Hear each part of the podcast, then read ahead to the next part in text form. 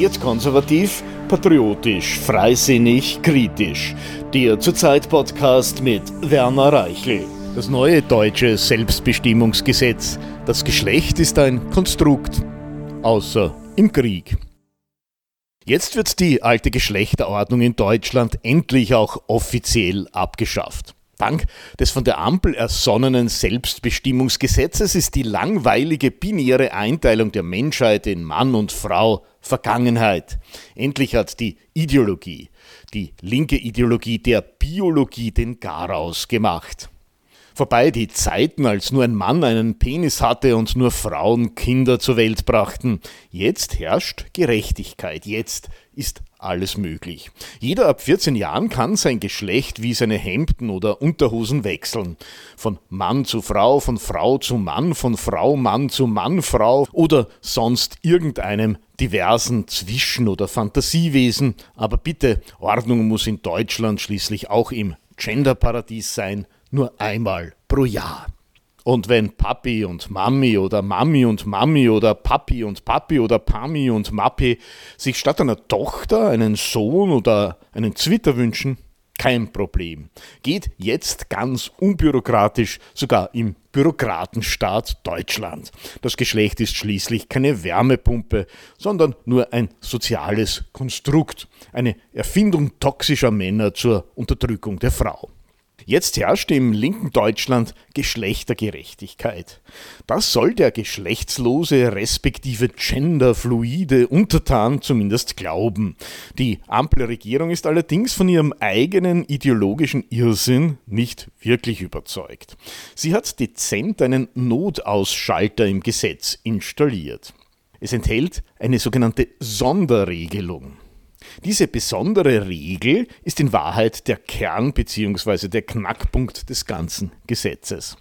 Zitat von der Internetseite der ART Tagesschau Männer sollen im Verteidigungsfall nicht durch Änderung ihres Geschlechtseintrages einer möglichen Einberufung entgehen können. Zitat Ende.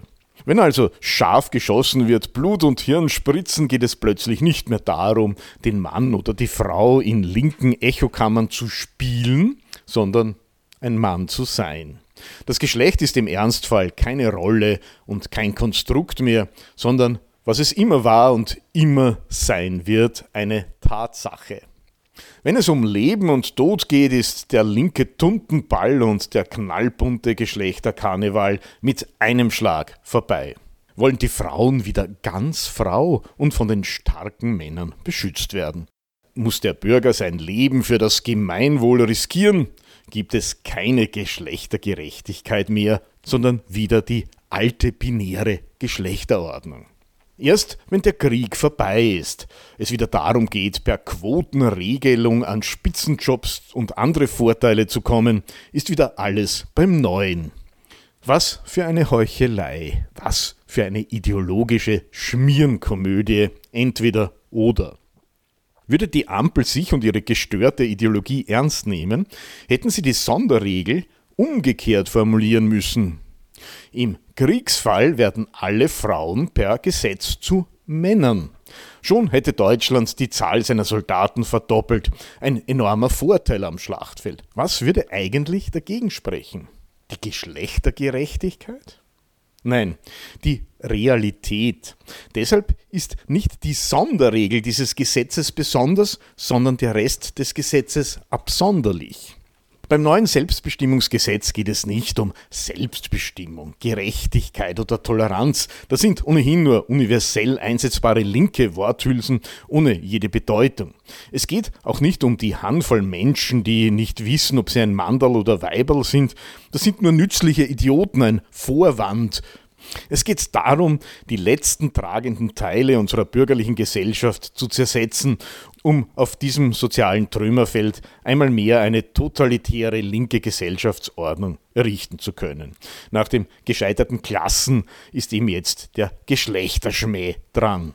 Das hat die Ampel mit ihrem Selbstbestimmungsgesetz und der darin enthaltenen Sonderregel eindrücklich bewiesen.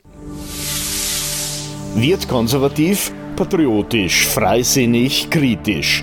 Der Zurzeit Podcast. Kommentare, Analysen, Interviews, Berichte. Jede Woche neu mit den Journalisten von Zurzeit.